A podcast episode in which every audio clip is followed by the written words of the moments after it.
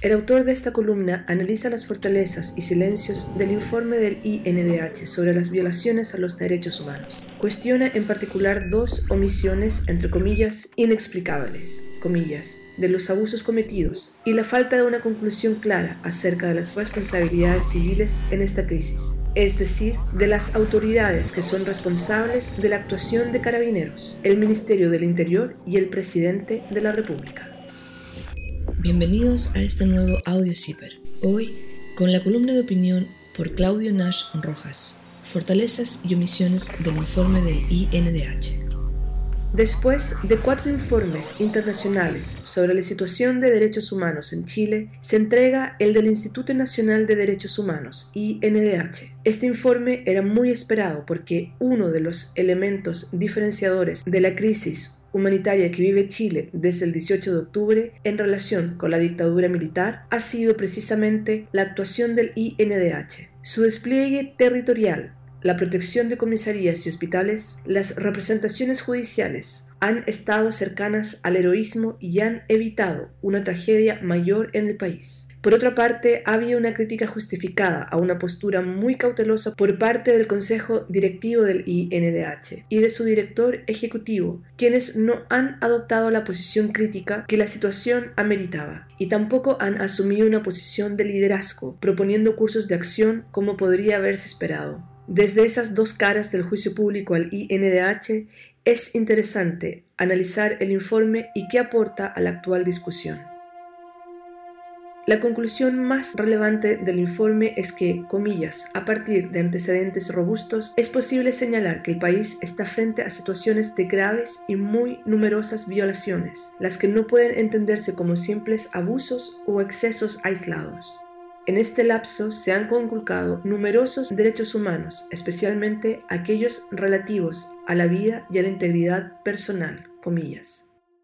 Volvemos a la tríada, comillas, graves, numerosas y no simple abusos o excesos aislados, comillas. Sin duda, una conclusión acorde a lo expresado en los dos informes de organismos internacionales CIDH y ACNUDH, aunque en un lenguaje más matizado. Seguramente el INDH ha tenido en consideración que con estos elementos se acerca bastante a la configuración penal del crimen de lesa humanidad de los artículos 1 y 2 de la Ley 20.357.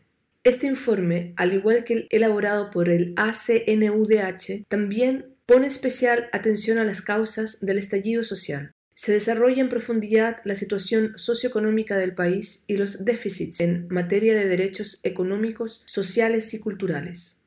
A diferencia del informe del ACNUDH, no se desarrollan con el detalle esperado las situaciones de grupos en situación de discriminación histórica que han estado presentes en otros informes del propio INDH, mujeres, migrantes, pueblos indígenas, grupos LGTBI.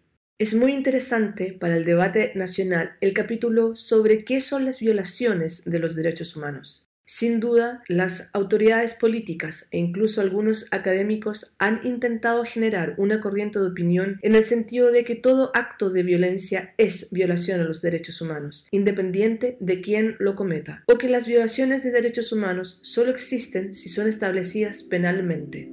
En este sentido, es importante la aclaración que formula el INDH. Comillas.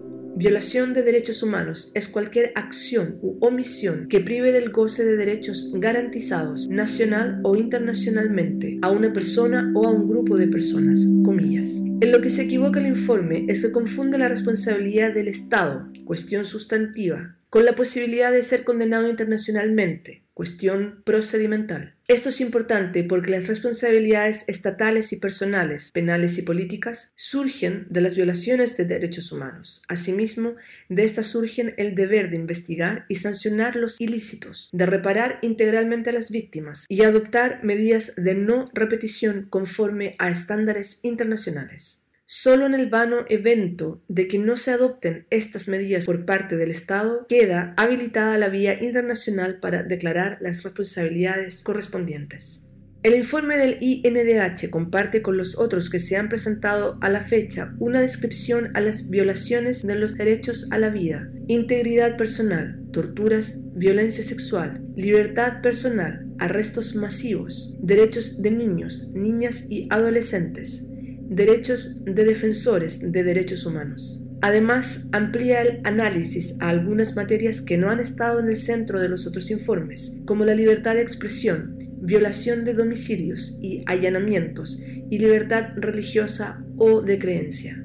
Los gráficos que acompañan a cada apartado son muy interesantes para mostrar la gravedad de las violaciones con ocasión del estado de emergencia, lo persistente y generalizado de las violaciones en el tiempo más allá de la emergencia constitucional y la relación de estas con las medidas adoptadas por las autoridades civiles y políticas.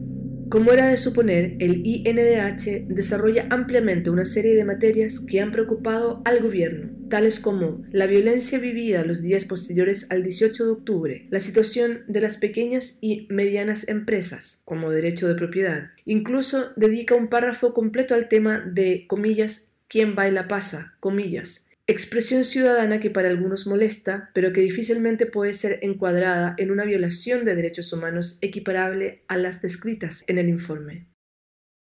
Este es un informe sobre violaciones de derechos humanos, no sobre actos de violencia política o económica. Si el INDH ve un vínculo, debiera hacerlo explícito para no generar más confusión sobre el alcance de los derechos humanos.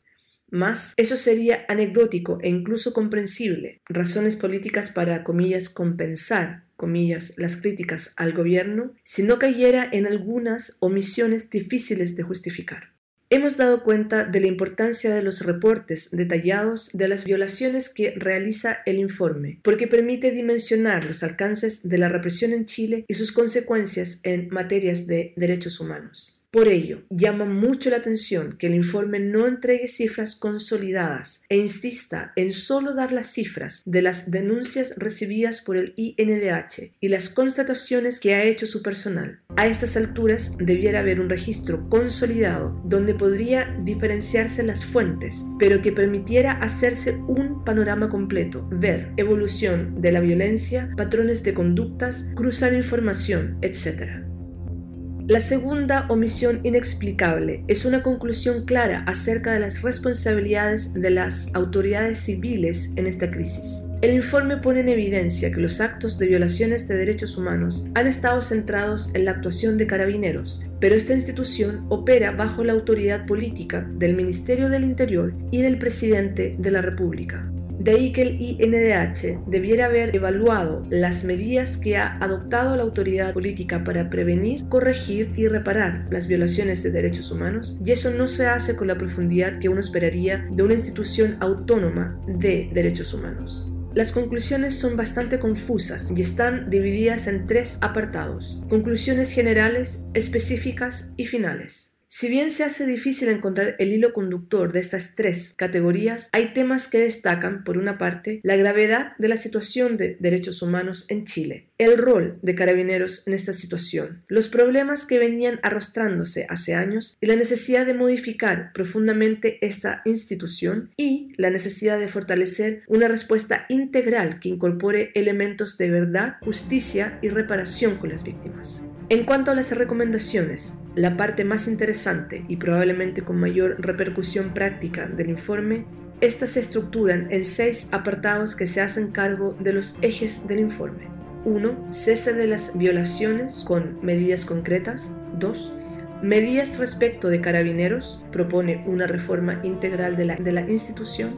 3. Medidas para asegurar justicia y evitar impunidad muy genéricas y sin ahondar en los estándares que debiera cumplir justicia en esta crisis. 4. Reparación de las víctimas, muy vagas y sin relación con estándares internacionales sobre reparación integral. 5. Fortalecimiento de la valoración de la democracia y los derechos humanos, nada muy concreto y que marque la diferencia. Y 6 Fortalecimiento de los derechos económicos, sociales y culturales, bien vinculado aseguramiento de derechos y protección de estos, pero con un cierre genérico lejano a las bases del estallido social que vive el país.